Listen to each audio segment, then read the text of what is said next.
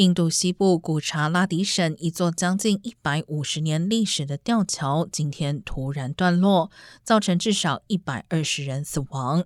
当局表示，当时上面有多达五百人在进行大型宗教庆祝仪式。事实上，全球近二十年来，类似事故大多发生在印度。包括二零一六年加尔各答一条高架桥坍塌，二零一一年大吉岭和阿鲁纳查省桥梁断裂，二零零六年比哈省桥梁倒塌在一列客座火车上，以及二零零三年孟买一座桥梁坠入河中。本次意外更是所有事故中死亡人数最多的一次。